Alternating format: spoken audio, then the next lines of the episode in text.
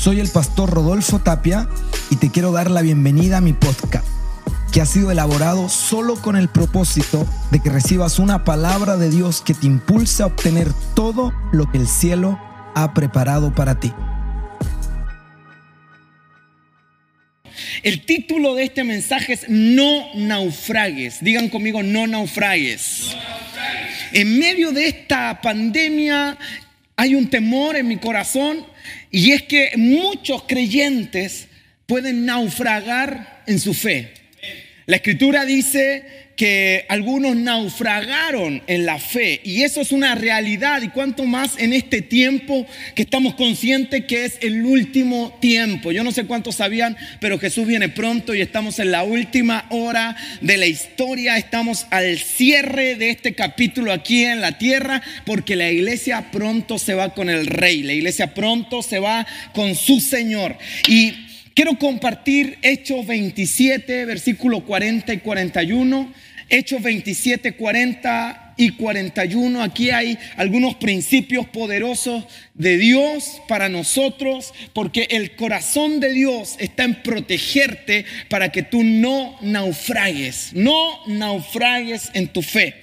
Mira lo que dice Hechos 27, 40 al 41.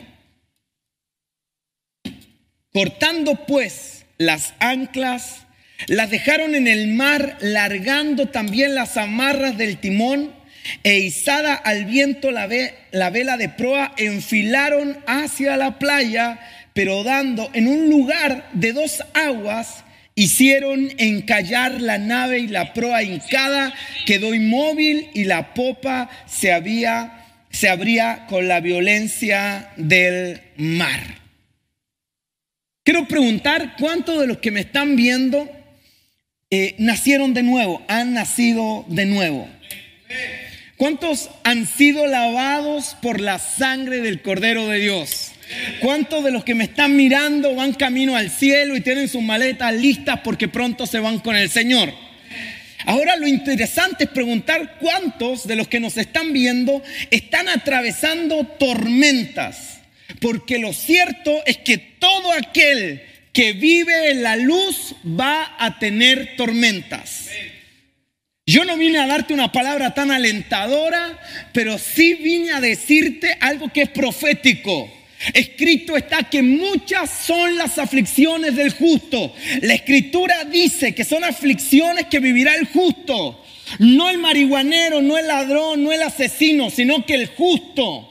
El justo atravesará aflicciones, vivirá pruebas, vivirá tormentas, pero el versículo no termina ahí. La Biblia promete que de todas ellas le librará el Señor. Así que tú estás supuesto a atravesar tormentas, estás supuesto a atravesar aflicciones, estás supuesto a atravesar procesos de enfermedad, estás supuesto a atravesar turbulencias, pero la promesa de Dios es que de toda tu prueba, de toda aflicción, de toda crisis, de toda enfermedad, te sacará victorioso el Señor. Y Él te levantará, y Él te rescatará, y Él hará su obra en tu vida. Si alguien lo cree, tiene que decir amén.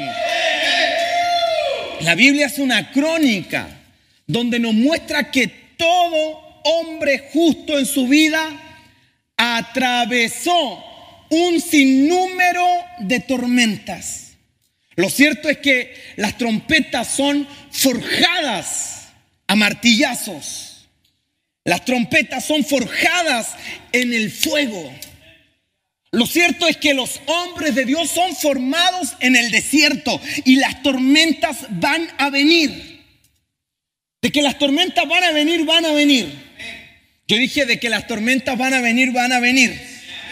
Las tormentas van a venir, pero de todas esas tormentas te librará el Señor. Yo hoy vine a decirte que vas a atravesar tormentas y el escenario puede ponerse peor y la crisis puede aumentar. Pero tú no estás supuesto a naufragar, tú no estás supuesto a morir en la tormenta. Tú vas a ser liberado por el brazo fuerte del Señor y vas a ver la victoria de Dios a tu favor. La Biblia dice que hay muchos que naufragan en su fe. Y ese nunca fue el propósito de Dios. Porque no importa qué tan grande sea la tormenta, porque la Biblia dice que mayor es el que está contigo que el que está contra ti. Amén. Mayor es el que te sostiene.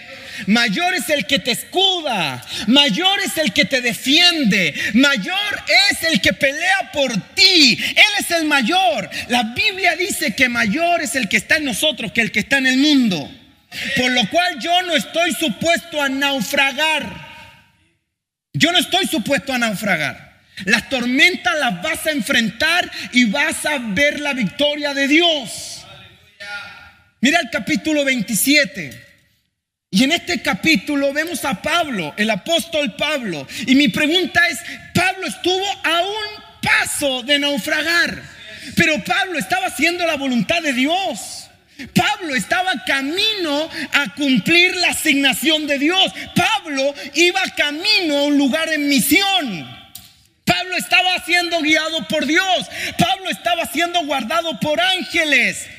Es más, si tú lees el capítulo anterior, vas a ver que eh, el día anterior, la noche anterior, Pablo había tenido un encuentro con el Rey de Reyes y Señor de Señores. Sin embargo, luego de haber tenido un encuentro extraordinario con su Dios, al día siguiente se encuentra con un huracán en alta mar que casi lo derriba.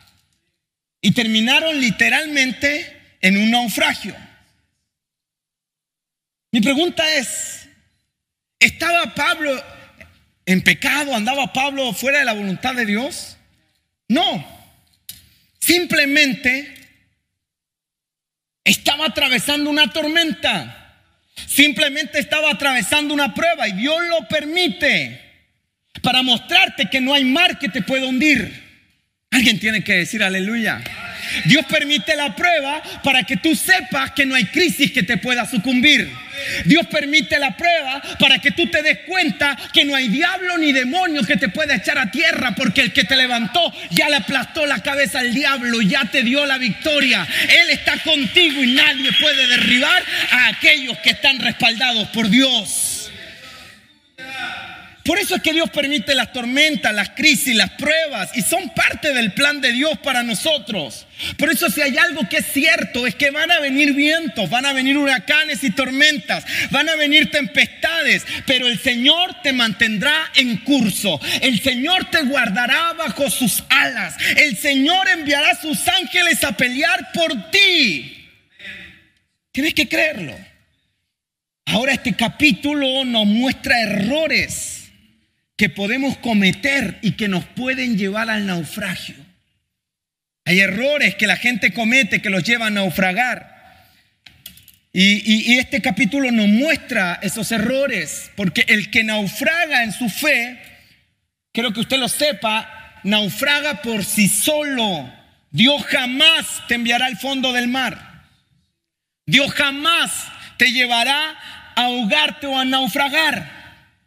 Y es por eso que este capítulo revela varias cosas interesantes cuando estamos eh, en medio de una tormenta, cómo debemos actuar y cómo no debemos actuar.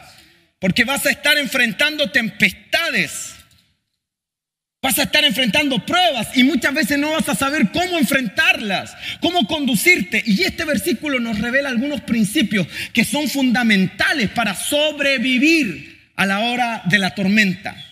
Para muchos este año de pandemia ha sido una tormenta. Para nosotros ha sido como un huracán.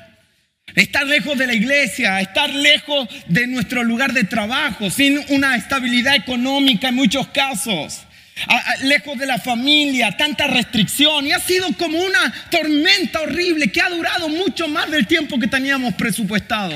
Y mi pregunta es, ¿cómo vamos a sobrevivir el tiempo que resta de esta tormenta? ¿Cómo no voy a naufragar? ¿Qué principios bíblicos puedo aplicar para mantenerme a flote en medio de esta crisis? ¿Cómo voy a mantenerme a flote en mi fe? Y aquí vamos a ir viendo algunos principios. Y lo primero que quiero decirte es que el error que cometen los tripulantes de esta embarcación es que cortaron anclas. Cortaron anclas. El primer error que usted puede cometer es cortar sus anclas. Y eso es un error, porque la Biblia dice que la, la esperanza en Dios es semejante a las anclas. Mira lo que dice Hebreos capítulo 6, versículo 18. Hebreos 6, 18. Para que por dos cosas inmutables en las cuales Dios es imposible que Dios mienta, tengamos un fortísimo consuelo lo que, lo que hemos acudido para asirnos de la esperanza puesta delante de nosotros. ¿Cómo nos podemos afirmar? ¿Cómo podemos eh, eh, mantenernos firmes en medio de la tormenta? Manteniendo nuestra esperanza en Dios. Pero esta tripulación cortó sus anclas. Es decir, quedaron a la deriva porque lo que mantiene al barco encallado, lo que mantiene al barco sostenido en medio de una tormenta es el ancla. Pero hay gente que en medio de esta pandemia, en medio de esta crisis, cortó su esperanza y comenzó a, llenarse de estos mensajes que vienen de la televisión, de la radio, que todo está mal, que todo va a ir peor, que todo el mundo eh, eh, eh, va a ser destruido por este virus, que viene una calamidad tras otra y te llenas de desesperación esperanza y de amargura cuando la escritura nos manda a mantener firme nuestra esperanza. Yo dije, tienes que mantener firme tu esperanza. No puedes cortar anclas, no cortes su esperanza, porque eso será lo primero que el enemigo querrá hacer en tu vida. El enemigo querrá que tú pierdas la esperanza, el enemigo querrá que tú pierdas la fe, pero en esta tarde sea reprendido el diablo y sus demonios, porque esta iglesia va a mantener su esperanza firme en el Señor, porque si no mantengo mi esperanza en Él, desmayo. David dijo, hubiese yo desmayado si no creyese que veré la bondad del Señor en esta tierra. Y hay algo que nos va a mantener en pie en medio de la pandemia. Hay algo que nos va a mantener en pie en medio de la prueba. Y es creer y tener la esperanza de que Dios hará algo en esta generación. Que Dios no se ha olvidado de nuestro país. Dios no se ha olvidado de tu familia. Y en medio de la tormenta, Dios extenderá su mano y te salvará. Salvará a tus hijos, salvará tu casa. No cortes anclas, no pierdas la fe, no pierdas la esperanza. Dios va a actuar. Dios hará algo. Alguien tiene que creerlo. Dios lo hará. Tienes que creerlo. Dios lo hará. Amén. Por eso es que la Biblia dice, el cielo y la tierra pasarán, pero su palabra no pasará. El cielo y la tierra pasarán. No habrá tormentas que puedan borrar la palabra. Y por consecuencia no habrán tormentas que puedan borrar las promesas que Dios tiene a tu favor. No hay un solo demonio aquí en la tierra que pueda detener el cumplimiento de la palabra de Dios en tu vida. No hay un demonio, no hay un brujo, no hay un hechicero, no hay un diablo aquí en la tierra que pueda impedir que las promesas que Dios te entregó se cumplan en tu vida. Diga conmigo, Dios cumplirá sus promesas en mi vida. Diga conmigo, no cortaré anclas. Diga, yo no voy a naufragar, yo mantendré mi esperanza firme en el Señor.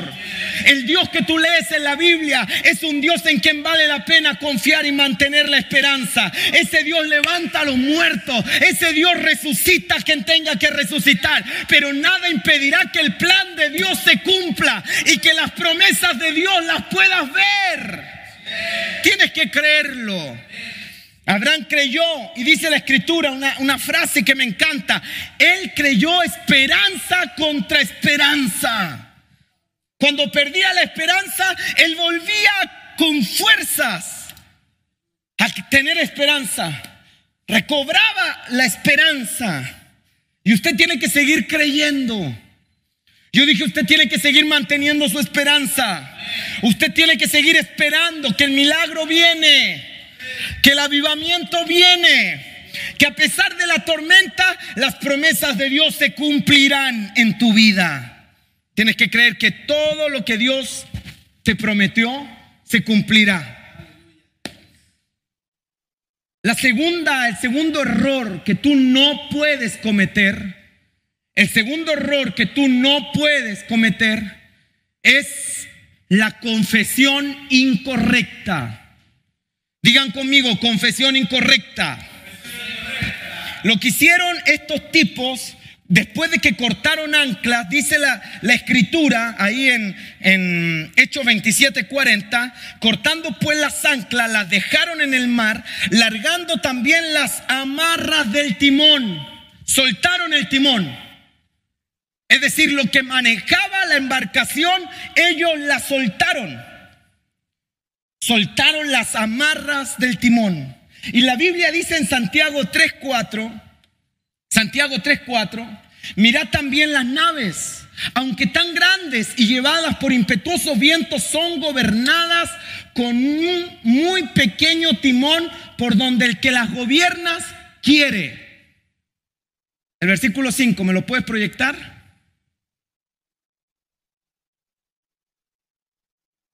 Ahí en Santiago capítulo 4 está hablando de las naves, cómo ellas son gobernadas por un pequeño timón. Y así también la vida de cada uno de nosotros es gobernada, es dirigida, es conducida por un pequeño miembro. Así también en la lengua dice, que es un miembro pequeño, pero se jacta de grandes cosas. He aquí cuán grande bosque enciende un pequeño fuego. Nosotros somos conducidos por la lengua. Nosotros somos conducidos por lo que hablamos. Y mire, yo no quiero que usted en medio de esta crisis tenga confesiones erróneas, confesiones incorrectas que le van a llevar a naufragar. Lo que usted habla tiene que alinearse con lo que Dios ha dicho. Lo que usted habla tiene que estar alineado con la palabra de Dios.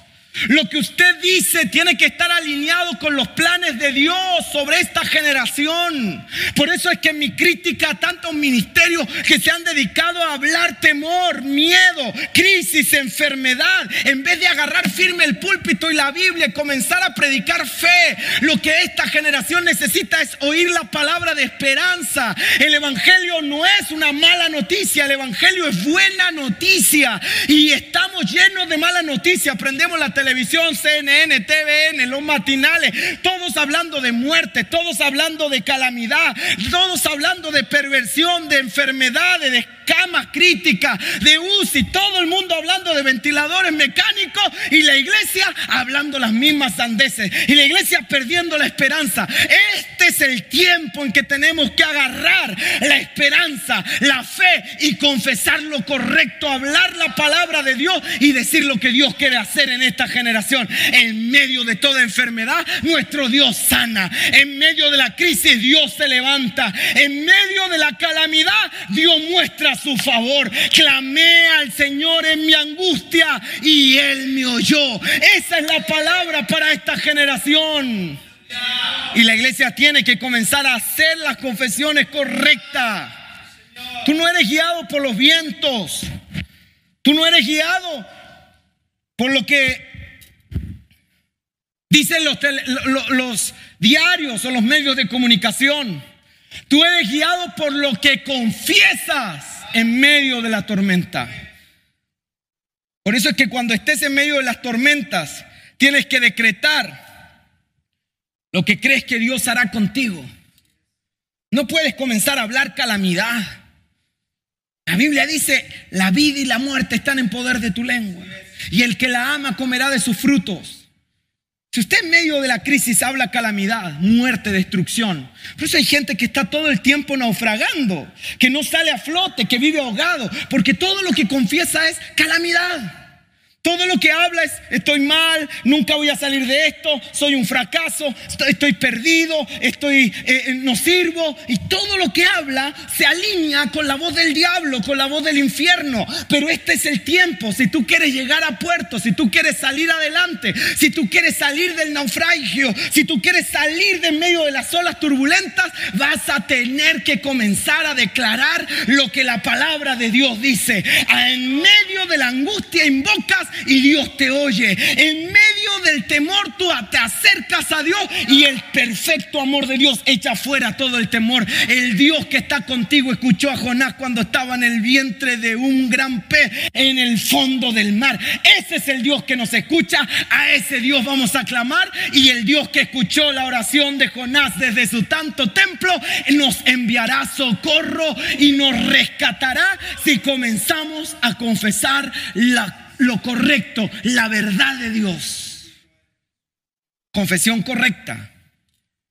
No son los vientos, no son las circunstancias los que determinan a dónde vamos. Es tu lengua lo que determina el curso de tu vida.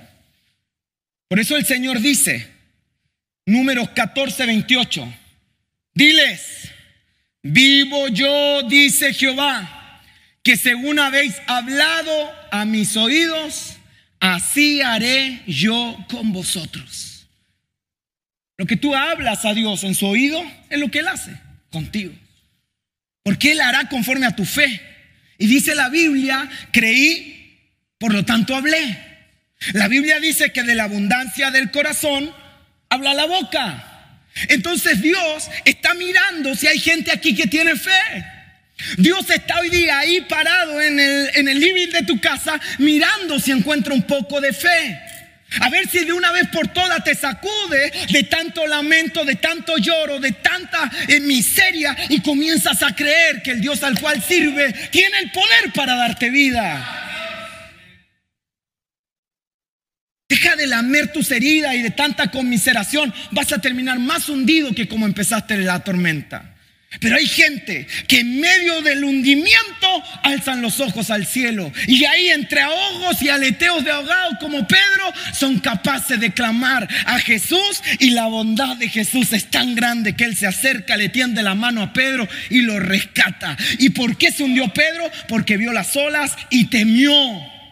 Y comenzó a decir, me hundo.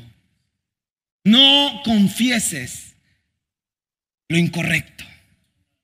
Haz la confesión correcta. La tercera enseñanza que me deja Hechos es que cuando comienzas a percibir una realidad distorsionada, tú comienzas a ser guiado por lo que ves, tu fe comienza a tambalear. Dice la, la escritura que enfilaron hacia la playa. Es decir, ellos vieron como que estaba la costa y dijeron, vamos para allá. Se les nubló la vista. En medio de la tormenta es difícil poder ver, pero ellos pensaron que en cierta dirección estaba la playa. Y dice que comenzaron a andar en esa dirección, pero encallaron. Un escritor dice, en medio de tormentas no se hacen mudanzas. No emprendas nada mientras estén en tormenta. No hagas planes mientras estés en la tormenta. No puedes hacer una mudanza en medio de una tormenta, de una lluvia, de un chaparrón. Y estos tipos lamentablemente cometieron el error de pensar que en esa dirección iban a estar seguros. Yo conozco un montón de gente que cuando le llega la prueba deciden cambiarse de iglesia porque piensan que el problema es la iglesia. Otra gente que cuando le llega la tormenta deciden cambiar de trabajo porque piensan que el problema es el trabajo. Otra gente que le llega la tormenta, la crisis económica y ahora dejan de disipularse para trabajar horas extras porque piensan que ahí van a encontrar la respuesta a su crisis o la tormenta calmará.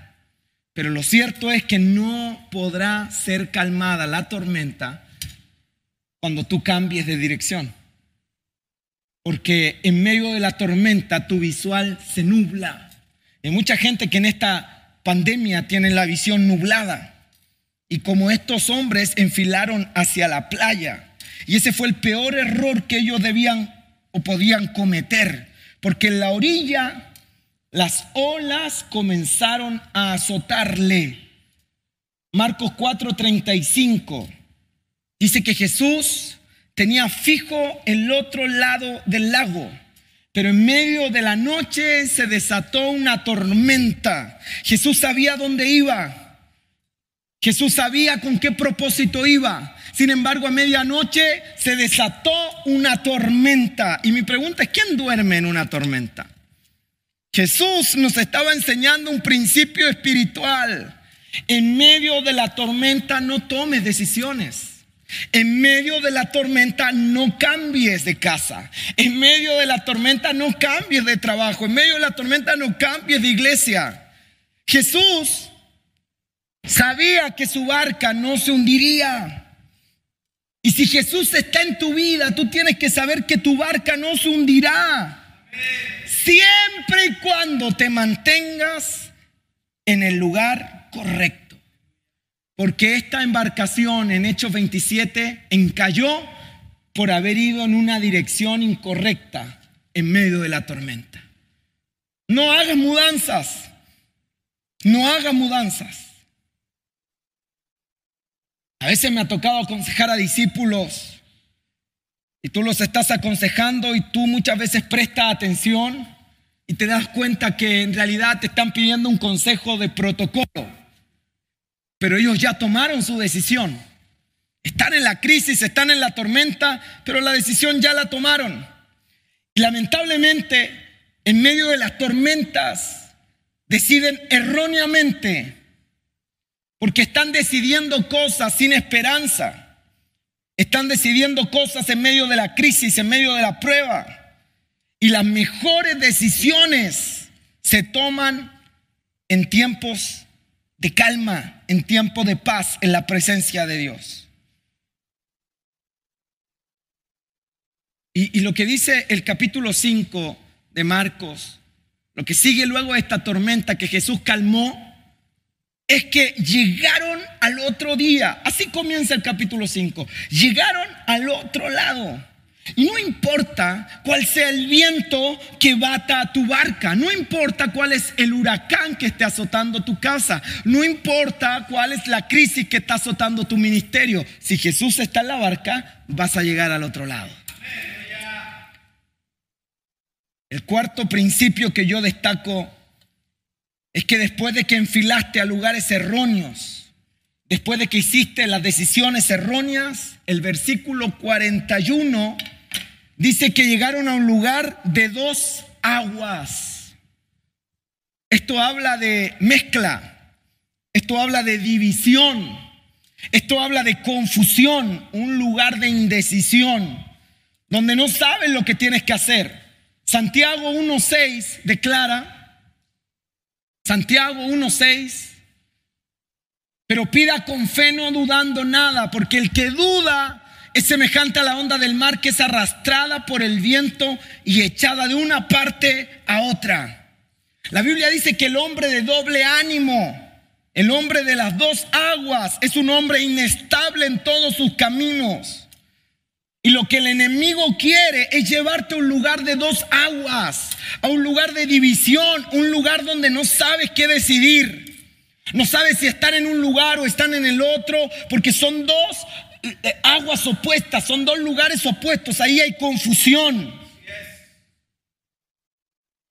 Hay tanta gente que no peca lo suficiente para ser pecadores, pero tampoco son tan santos para buscar a Dios con todo su corazón. Y entonces ahí, en esa tibieza, en esa mezcla, se produce la duda. Por eso es que yo quiero invitar hoy día a dejar de ser una persona de dos aguas, a comenzar a ser una persona decidida, definida, determinada. Ahora, ¿por qué llegaste a ser una persona de dos aguas? Porque en algún momento tu vida enfrentó una tormenta.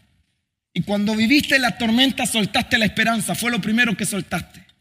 Luego de que soltaste la esperanza, soltaste el timón, comenzaste a declarar calamidad, te desalineaste con la voz de Dios. Posterior a eso, tú tomaste decisiones incorrectas en medio de la tormenta. Y finalmente te has convertido en una persona inconstante, de doble ánimo, de dos aguas, neutral, tibia, que no sabe para dónde va la micro. El punto 5 dice que la proa quedó inmóvil y la popa se abría. Y este es el estado final de una persona que en medio de la tormenta no sabe tomar buenas decisiones. Este es el estado que el enemigo quería para esa embarcación y es el estado al que el enemigo te quiere llevar. Este estado era un estado de paralización. La popa se abría y la proa quedó inmóvil. ¿Sabe lo que el enemigo está planeando? Él sabe, escúcheme bien, él sabe que no te puede destruir. Él sabe que no te puede devolver a las drogas. Él sabe que no te puede meter a, a, la prostitución. El enemigo no es tan atrevido y él no puede pisotear la sangre de Cristo. Y es esa sangre la que está sobre ti y el enemigo no puede llevarte a la destrucción. No puede terminar contigo. Él no puede matarte. Si el diablo no pudo hacerlo antes, menos lo va a poder hacer ahora. Por eso es que usted tiene que estar confiado. Usted es justo y los justos están confiados como un león. Nosotros no estamos atemorizados al enemigo, no estamos asustados como gatitos porque viene un perro que nos quiere devorar. La iglesia está confiada firme como el monte de Sión. La Biblia dice que la iglesia está como un león firme. Así está el corazón del justo. Pero el diablo sabe esta verdad. El diablo no te puede destruir. No te puede volver a las drogas, no te puede volver a, la delincuencia, no te puede volver a la prostitución. El diablo no te volverá a las pastillas, el diablo no te volverá a un manicomio, no te llevará a un psiquiatra. No, porque Él no tiene el poder para hacerlo. Esa es la verdad. Él no tiene el poder para hacer aquello. Pero si hay algo que el diablo puede hacer es llevarte a la paralización. Lo que el diablo intentará toda tu vida es detenerte, paralizarte, inmovilizarte, neutralizarte. Y ese es el mayor engaño del diablo sobre los creyentes. Lo más probable es que la gente incluso que está dentro de una congregación y que se han enfriado puedan entrar al reino.